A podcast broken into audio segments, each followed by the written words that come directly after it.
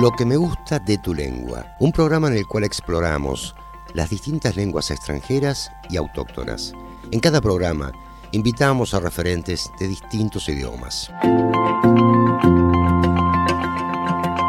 Lo que me gusta de tu lengua, inspirado en el poema de Julio Cortázar y organizado por docentes y alumnos de inglés de la carrera Diseño de Comunicación de la Universidad Nacional de Villa Mercedes. Bienvenidos a estos 30 minutos de recorrido por este maravilloso mundo de las lenguas.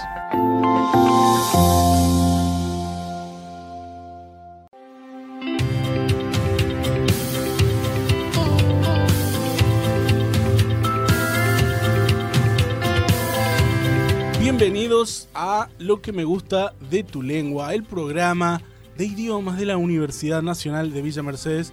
Estás acá en la radio Un Vime y hoy em, tenemos una invitada muy especial. ¿sí? Una invitada muy especial. Ella es directora de la Alianza Francesa en la ciudad de Villa Mercedes y está aquí con nosotros eh, Carolina Sabini. ¿Cómo estás, Carolina? Muy bien, contenta de estar acá y agradecida por, por la invitación. Viviana Carolina Sabini, nacida en Villa Mercedes, es licenciada en Administración, egresada de la Universidad Nacional de San Luis. También es profesora de educación secundaria en matemáticas. Actualmente es directora de Alianza Francesa Villa Mercedes, profesora a nivel secundario en Escuela Técnica número 19 Bernardino Rivadavia y en la Escuela Técnica número 17 Quinta Brigada Aérea de Villa Mercedes. También es docente auxiliar de francés en la Alianza Francesa Villa Mercedes.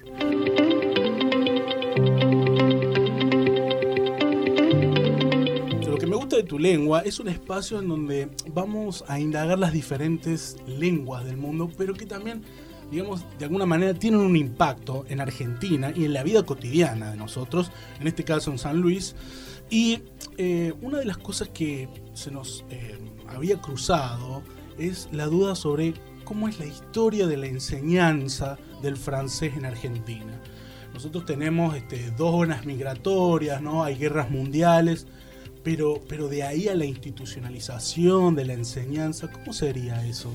El francés se empieza a enseñar en Argentina casi con el nacimiento de la Argentina. La Argentina ve a Europa como un faro, es, su faro a seguir. La aristocracia argentina, su sueño es ser la París, Buenos Aires era la París americana. Eh, en las universidades, a la que solo tiene acceso la aristocracia, para preparar a los dirigentes del futuro, se enseña el francés como lengua porque era la lengua donde ellos se iban a ir a perfeccionar. Iban a ir a aprender leyes a Europa, entre esos lugares, a Francia. Con el tiempo, cuando se crea el Colegio Nacional, que también es solo para la aristocracia, solo llega a la secundaria, quien va a llegar a la universidad, el francés sigue siendo una lengua predominante. Aparte era como bien visto saber francés. Eh, es parte de la, de la currícula escolar el francés, no solo por eh, saber otro idioma, sino porque saber francés era de gente bien. La gente bien sabía francés. Siguiendo esta línea sarmientista de que Europa era la cuna del conocimiento. Era, la cuna del conocimiento y de las leyes y todo lo bien visto era europeo. Con el tiempo, eh, esto empieza a cambiar, el inglés empieza a surgir como lengua eh, universal, si se quiere, por una cuestión de globalización y de, potencia mundial. Esa herencia francesa que tenemos, eh, que había en Argentina, empieza a quedar como muy lejos en el tiempo. Ya el hecho de que hubiera inmigrantes franceses en Argentina ya no era tan fuerte. El, inglés se convierte en una lengua de negocios y en la lengua que te servía para todo. En los años 90 empieza a surgir el portugués como lengua eh, obligatoria en las secundarias o, como lengua extranjera, no como lengua obligatoria, sino como lengua extranjera, por una cuestión de los bloques económicos que se empiezan a formar y era mucho más interesante saber portugués para moverte en el Mercosur y para comerciar en el Mercosur que saber francés, que era como muy lejano ya, ya esa ese, ese europeísmo que teníamos ya no se ve como tal, ahora ya miramos más a Estados Unidos que a, a Europa. Nos unimos para fortalecer nuestras economías, nuestras relaciones comerciales, políticas, sociales y culturales. Eso es el Mercosur, una unión de países que desde hace más de 25 años trabaja en equipo por el bienestar de sus pueblos. Entonces ahí es que el francés empieza a perder importancia dentro de las currículas escolares y sigue siendo, se sigue viendo todavía ahora como una lengua un poco más snob que útil. Eh, yo doy clases en una secundaria, no doy clases de francés, sino de otras materias, y cuando yo digo que yo no sé inglés, pero sí sé francés, los chicos te dicen, ay, profe. Claro, porque aparte hay una representación, digo, pienso en Pepe Le Pew, ¿no? Es el, el zorrino de... Es la elegancia. Exactamente, que, hay como una, una representación social casi caricaturesca del francés, ¿no? es el bigotito, la boinita, eh, el, amor, la ciudad del amor, y, es eso, es como snob. ya no es el común de la gente sabe francés, sino que el común de la gente sabe inglés. Claro.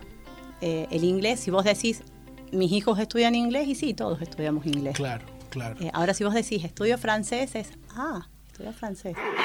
Mon amour, je t'aime. Sin ti no puedo vivir. Somos completamente inseparables como la Torre Eiffel y el río Sena. Je t'aime, je t'adore, embrasse-moi. ¿Y, ¿Y cómo es este proceso de, bueno, institucionalizarlo en las escuelas? Digamos, ¿hay, ¿hay algún gobierno, hay algún proyecto político que dice, bueno, de ahora en más el francés va a ser obligatorio o va a estar como optativo? Cuando se comienza a institucionalizar la secundaria de forma masiva o se la coloca como obligatoria, las dos lenguas extranjeras que se estudiaban eran inglés y francés. Esto se da desde principio de siglo hasta los años 90. Cuando en los años 90 la ley federal cambia, se, empieza, se deja de lado el francés y se lo da como tercera lengua y se lo cambia por el portugués, por esta cosa de la regionalización del Mercosur. Ah, Entonces, eh, por ejemplo, en Villa Mercedes en algún momento se enseñaba francés en el Colegio Nacional, en la Escuela Normal y eh, en la Escuela Eva Perón. Y en este momento solo quedan la Escuela Normal, que solo se da en los dos primeros años, ya no en los cinco años como antes, en los seis años, y en la Escuela Eva Perón, que tiene eh, modalidad turismo. Entonces, eh, ellos tienen varios idiomas y entre ellos está el francés. En lo que me gusta de tu lengua, el programa de lenguas de la UNVIME, por si recién sintonizás. Em, estamos con Carolina Sabini, ella es directora de la Alianza Francesa acá en Villa Mercedes. Em, ¿Hay influencias, Carolina, em, del francés en nuestro habla cotidiana? Hay muchísimas palabras que nosotros usamos habitualmente y que son francesas. ¿De verdad? Sí. Garage. Vos ah. guardas tu auto en el garage y el garage es francés. Tu auto tiene un capó y el capó es francés. Ah, Cuando a vos te gusta, te asombra algo que hizo alguien y decís chapeau, por decir, me saco el sombrero, chapeau es francés. Mira vos. Em, hay, hay, hay, muchas más. Hay muchas más que las tengo. Pero realmente, como por ejemplo. El restaurante es francés. Restaurante, claro. Eh, el Angard. Vos sos muy joven. Eh, sos muy joven, pero hubo muchas épocas en que el hangar era como para ponerte sobre aviso, que es en guardia en francés. Había un dibujito ah, incluso en Tommy Jerry, en Tommy Jerry eh, solían pelear con espadas y decía hangar. Ah, y hay una expresión que sí es muy conocida, que es déjà vu, que es esa sensación de que viviste algo, es literalmente francés y significa ya vivido. Ah. Déjà vu es ya vivido en francés, es literal. Qué y es la traducción literal. Claro, qué interesante. Así como eso, hay expresiones que, o palabras que en castellano significan una cosa y en, frase, en francés significan otras. Bueno, ese es el gran temor de toda persona que estudia una lengua y, ¿no? Como decir, no le digas cualquier cosa a un nativo porque puedes quedar eh, en ridículo o puedes meter la pata, ¿no? Así como hay algunas comunes, como por ejemplo do. Do. Eh, do. Se escribe tal cual el número en castellano, dos se pronuncia do, pero es la espalda. Ah. La espalda es do. Dos en francés se dice de. Claro, claro. Y épaule, que uno pensaría que es espalda, en realidad es hombro. Ah. Son como pequeñas cosas. Hay algunas que tienen otros significados para nosotros. Con, me fui con mi mamá. Claro. En francés es una mala palabra. Es un insulto.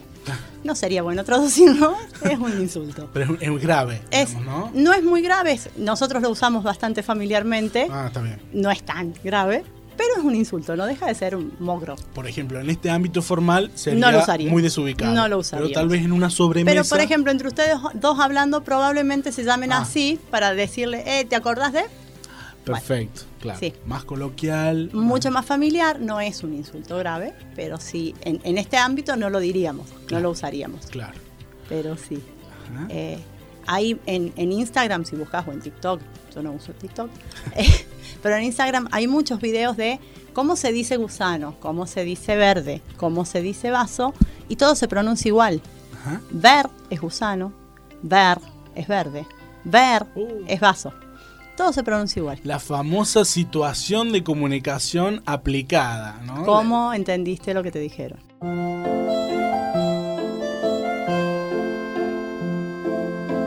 Yo empecé a tener francés en la escuela secundaria, en primer año de secundaria, yo iba al Colegio Nacional, empecé a tener francés y era una materia. O sea, no, no es que no me gustaba, pero tampoco es que era- me fascinaba.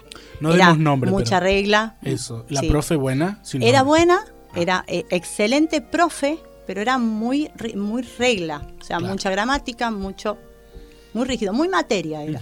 En cuarto año pasamos a ser menos alumnos, porque en cuarto año te separabas en comercial y bachiller, vos seguías manteniendo tu idioma, entonces pasamos a ser de 20 y pico a 10. Claro. Y nos cambia la profe. Ajá. Entra la profe Susana Gorina, excelente profesora, un sol de persona, Le mandamos un saludo a Susana. eh, y eh, que era su abuela, era descendiente de franceses, y fue otro mundo, Claro. porque ella nos leía historias en francés y tenía una pronunciación que era tan dulce, era, eh, era hermoso escucharla. Casi maternal. Casi digamos. maternal y aparte ya no era la materia rígida con gramática y ejercicios y repeticiones, sino que era desde otro lado, era casi tener literatura Ajá. en francés. En francés. Ahí me enamoré. Ahí fue como un clic. Il était une fois trois petits cochons, tout roses et tout ronds. Me averigüé dónde estudiar, eh, me enteré que, esta- que existía la, la- la Alianza Francesa acá. Yo empecé en la Alianza Francesa en el año 95. Ajá. Eh, empecé a estudiar, hice hasta cuarto año, en ese momento era anual. Cuando llegué a cuarto año me casé, entonces se acabó el francés. Eh, tuvimos que cambiar de rubro, de estudiante pasé a ser esposa y madre, entonces Claro. hubo que cambiar de rubro por un tiempo. Y cuando terminé la facultad, yo estaba estudiando administración de empresas, que es en lo que me recibí, eh, volví a la alianza. Volví a buscar dónde estaba, volví a ser parte de la alianza, entré de nuevo en el año 2015 y desde ese momento soy parte de la alianza. Más allá de, de- de haber vuelto a estudiar, me volví parte de la alianza. Claro. Empecé a participar en las actividades, empecé a integrar los, el consejo de administración, eh, fui rindiendo exámenes internacionales y aquí estoy. Qué bueno, Pero porque es- también es muy interesante, digamos, conocer esos espacios, este, de alguna manera internacionales, donde es como atravesar el océano y entrar, porque se piensa en otro idioma, se respira, es muy, es muy interesante ese Eh. ambiente, ¿no? Envolvente. La, la Alianza Francesa lo que tiene a diferencia de cualquier instituto de idioma es que no es solo un instituto de idioma, sino que es una red de alianzas que son patrocinadas por el gobierno francés. Las alianzas francesas en Argentina o en cualquier parte del mundo son eh, colocadas o, o inauguradas por el Ministerio de Educación de Francia. Eh, los exámenes internacionales que vos rendís en francés se llaman DELF o DALF, dependiendo del nivel, y se mandan a Francia, se corrigen en el Ministerio de Educación de Francia, y son los únicos exámenes internacionales que tienen aval del gobierno. Claro.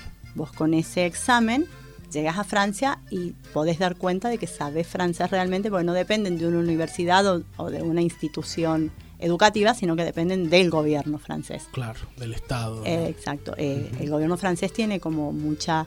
eh, se me fue. Contacto. No, tiene como mucho interés en difundir su lengua, no solo su lengua, sino toda su cultura.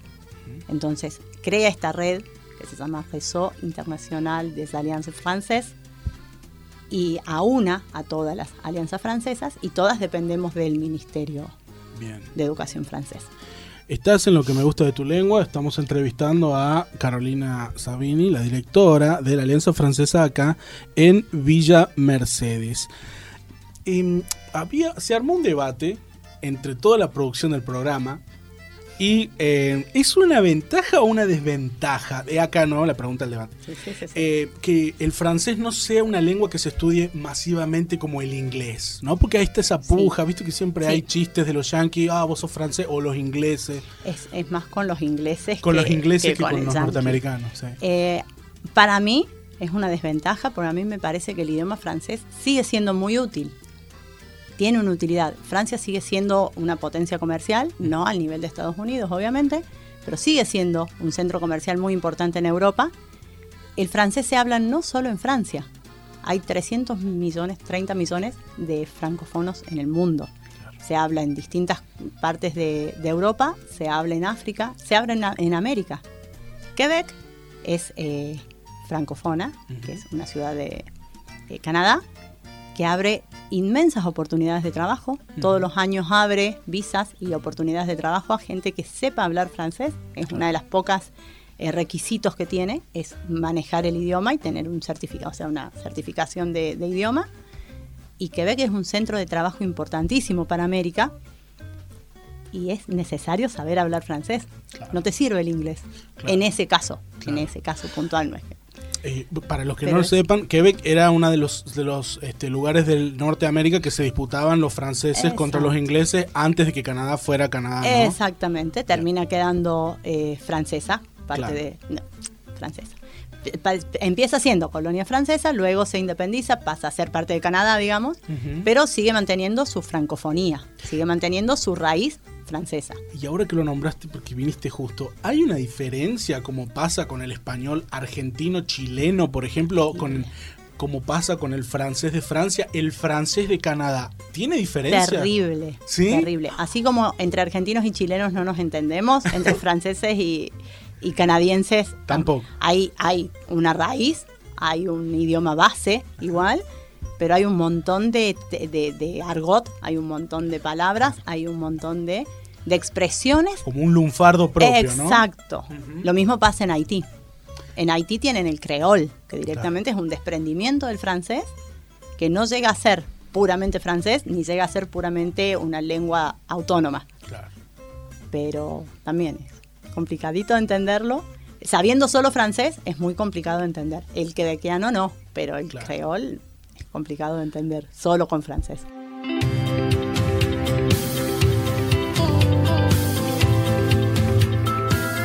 ¿Qué oportunidades laborales hoy en la actualidad vos conocés que pueda llegar a ofrecerte? La principal son las becas de estudio que brinda. El gobierno francés abre becas de estudio a través de Camp France en Argentina, eh, donde vos vas a cursar, cuando vos sos eh, estudiante avanzado de una carrera universitaria, podés ir a cursar un semestre a Francia.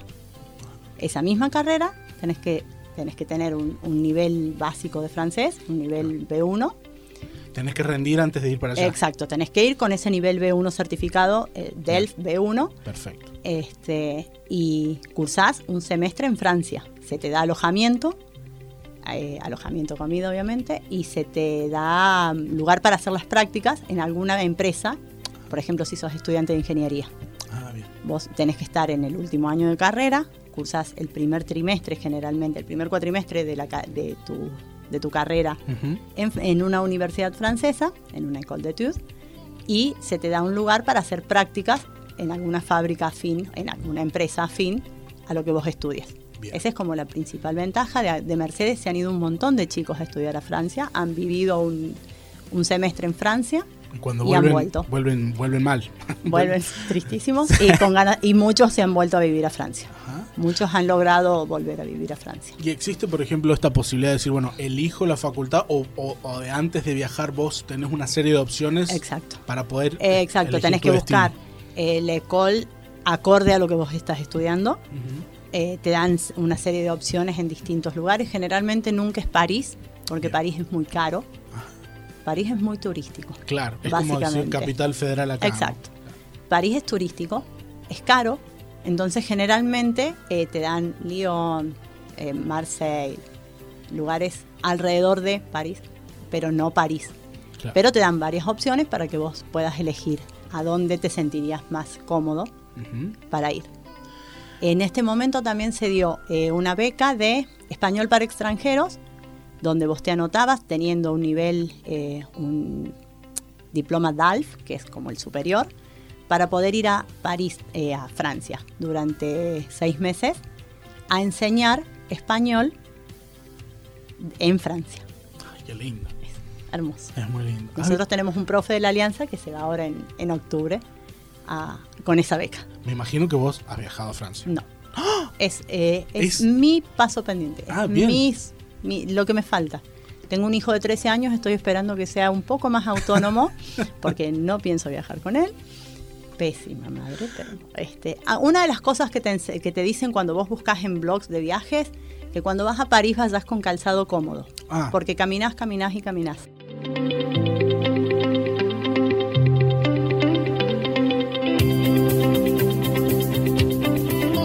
Estamos con Carolina Sabini, por si recién sintonizadas la radio Unvime. Esto es lo que me gusta de tu lengua, un programa sobre lenguas y hoy este, arrancamos con el francés, ¿no? El franchute, como le dijeron, algún bisabuelo por ahí. Este, ¿Hay alguna costumbre, Carolina, eh, o rasgo cultural de Francia que uno debería saber para evitar pasar un mal momento? Hay uno muy importante que es el tema de la educación cuando entras a algún lugar. Bien. Saludar, pero por sobre todas las cosas, si no saludas probablemente no te atiendan. Si vos no decís Claro. bonjour, salut, probablemente no te atiendan, Ajá. no te, no te registren. Eh, merci, s'il Claro. vous plaît, o s'il te plaît. O sea- Gracias, por favor. Eh, lo mínimo de, de- de cortesía, lo mínimo Claro. de educación. Aunque, por ejemplo, uno no entienda, pero le haga un gesto como, Aunque, ¿no? Sí, en castellano En decirlo. castellano. Bien. Pero se nota cuando estás pidiendo, cuando estás saludando, cuando vas desde otro lado, vas desde la educación. Es sumamente importante. Eso ya puede marcar eh, de manera negativa tu inicio Sí, de, de sí. conocer el Francia, ¿no? Empezás Sí. con el pie izquierdo, Del vamos. sin saludar. Eh, el tuteo para ellos, si no te conocen, Claro. no te tutean. O sea, Claro. Y no los tuteas. Tampoco, es impensable. No, no, no, no. no. Bien. Anote, señor, señora, si usted está ahí por romper el chanchito y se va a Francia, no tutee. Si no lo tutean. Claro, Hasta que si no no haya una, una relación, es de usted. Y muchas gracias. Eh, bueno, como ya te digo, el tema de caminar, mucho. Eh, el tema del transporte público eh, es muy usado, es lo que más se usa, eh, porque es económico, llega a muchísimos lugares, es- está muy extendido, pero tiene el inconveniente de los carteristas. Ah, mira, Eh, París no es una ciudad insegura a nivel violencia, claro. pero sí a nivel pequeño robo por la cantidad de turistas que hay. Lo que acá conocemos como el pungueo. El pungueo, Sí. exactamente, sí. Es eh, a nivel ese, amontonamiento, Claro, cuida tus cosas. bien. Esas bien. son como las, las muy puntuales. Ajá, O sea, muy, cuidado muy- en las ciudades masivas. Exacto. Bien, hora pico. Hora pico, el subte. Eh, Carolina, creo que, bueno, ya nos lo dijiste, pero puntualmente, ¿qué es lo que te gusta eh, de la lengua francesa? Eh, ¿Cómo se estructura? ¿Cómo, cómo Eh. suena al oído? Cómo suena el oído me parece hermoso. Hermoso eh, cuando escuchás leer cosas en francés. A mí me, me parece muy hermoso. Me gusta la estructura gramatical que tiene porque es muy parecida a la del castellano. Que no me pasa, lo poco que sé de inglés me cuesta porque no tenemos la misma estructura. Eh, me gusta la cultura francesa, básicamente. O sea, todo lo que. La literatura, eh, la- la- todo lo que es la arquitectura, conocer Versalles o conocer el Louvre o conocer sería como, como llegar ahí. Claro, Pero sobre todo eh, escuchar hablar en francés.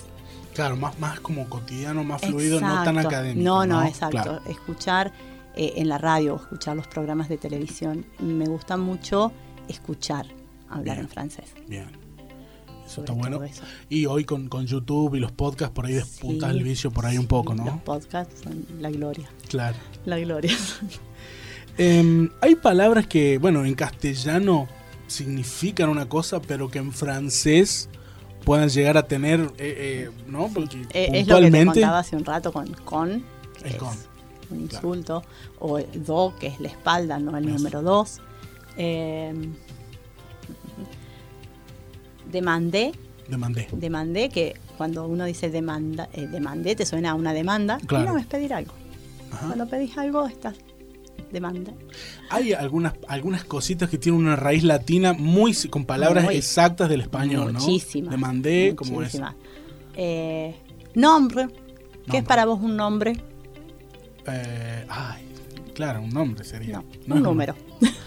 número en francés se dice nombre. Nombre. Sí. Ajá. Se escribe nombre, como en cambio nombre, el nombre de una persona es le prénom. Le prénom. Así hay cosas que, Claro. que te parecen que son una cosa y no. Y pa- para nosotros el prénom, eh, me sale el prenombre, ¿no? Sí. me sale la gramática Sí, española. una gramática. Pero no, en realidad es el nombre de pila, es el prénom. Ajá, Y le nom, el, que también te suena que podría ser tu nombre, es el apellido. claro. Le nom es el apellido y le prénom es el nombre. Son cosas chiquitas. Eh, ¿Qué otra cosa a mí me llamaba? Hombre. Si vos ves escrito hombre, te parece que es hombre mal escrito, de última, porque es sin H. Pero es la sombra. Ah, mira. Hombre, eh, el, el hombre en francés es homme. Hom- Ese sí es con H. ah, bien. Pero sombra es hombre sin H. Si vos lo ves escrito, decís, bueno, se comieron la H. Claro, o está Pero- meditando. el Sí, om, es un ¿no? om. No, era la sombra. Era la sombra. Hoy estaba meditando a la sombra, quizás. Claro. Em, los lugares para vos, Carolina, yo sé que todavía no vas, pero Pero- para vos, además de París, lugares de Francia que sí o sí tendría que conocer una persona que, que va por primera vez, ¿no? La- eh, para mí Sí, para vos, es conocer eh, la Provence, la Provence. que generalmente uno va en septiembre, en, en julio, agosto, septiembre a Francia, porque son las épocas, digamos, que allá hace calor, que no, no estás en invierno. Claro. Eh, en esa época en la Provence están los eh, la lavanda, están los grandes campos de lavanda, están en, en la Provence francesa y es increíble de ver, es, es hermoso de ver. Obviamente todo lo que es Côte d'Azur, que es el Mediterráneo, la costa azul, es toda la zona de- del Mediterráneo, que es la, la playa francesa, Niza. Es, Niza es, es hermosísimo, es como lo top de Francia, es Niza. Niza. Eh, a mí me encantaría conocer Marsella. Es el puerto más importante de Francia. Francia, eh, su puerto más importante es Marsella. Bien. Eh, Lyon, tiene la catedral de Lyon, es, también es hermoso. Y dentro de Francia, dentro de Francia, dentro de París, eh, hay una torre que se llama la Torre Montparnasse, que estéticamente al francés no le gusta, porque Francia tiene toda una arquitectura muy vieja, digamos, muy, muy barroca, muy... Y esta torre fue como muy moderna. Después de que se construye esta torre, no se dejan construir más edificaciones de más de siete pisos, esta es muy alta, y quedó como muy solita. Y es muy cuadrada, es muy, o sea, muy Claro. rectangular, muy nada al lado de lo que es la construcción parisina, pero tiene la ventaja de que ves lo mismo que desde la Torre Eiffel, tiene un mirador en el piso 56, que ves lo mismo que la Torre Eiffel, pero también ves la torre. Porque todos dicen, subís a, la- subís a la Claro. Torre Eiffel, ves París sin la torre. Claro. Montparnasse, dicen que la única ventaja que tiene, lo único lindo que tiene este edificio de Montparnasse, es poder ver París como si estuvieras en la torre, pero viendo la torre. Qué lindo. Es- ese también es el otro, el otro tip. El otro Es conocer, subir a Montparnasse para poder ver París desde arriba viendo la torre. Lo que me gusta de tu lengua, un espacio para explorar las distintas lenguas extranjeras y autóctonas.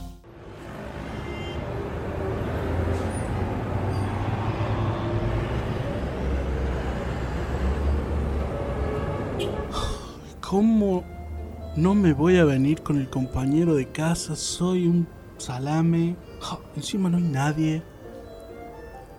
¡Ay! Allá hay una señora. Ah, ¿Cómo era? ¡Señora! Mademoiselle, bonjour. Bonjour, monsieur. Euh, je m'a- je je m'appelle Facundo. Euh, je suis euh, étudiant de l'université. Euh, je suis perdu. Je suis perdu. Tu es perdu? Oui. Euh, je suis argentine. Bienvenue à France. M- Merci. Je peux t'aider? No, no le entiendo. Yo no. Um, Qu'est-ce que tu as besoin tengo que llegar a un hotel. eh, em, el hotel La. O- Ah, tu dois aller à l'hôtel. oui. Je peux t'aider. Tu dois marcher 50, 55 mètres, puis doubler à gauche, 200 mètres plus, et marcher jusqu'au pont neuf, croiser le pont neuf, et marcher 5, 5 ou, 5 ou 6, oui, 600 mètres plus. Tu as compris? Euh, euh, non, pardon. euh, vous, vous parlez espagnol, euh, petite? Un peu. Oui? Oui. Em, tengo que llegar al hotel. ¿Me puede decir? Camina 600 metros, dobla a la derecha Oui. 200 metros, Sí. cruza el puente nuevo y camina 500 o 600 metros para llegar al hotel. Merci, mademoiselle. De rien. Hasta luego. Ah, A bientôt. A bientôt. A bientôt. Ah, gracias. Oh, menos mal que estaba esta señora. Lo que me gusta de tu lengua, un espacio para explorar las distintas lenguas extranjeras y autóctonas.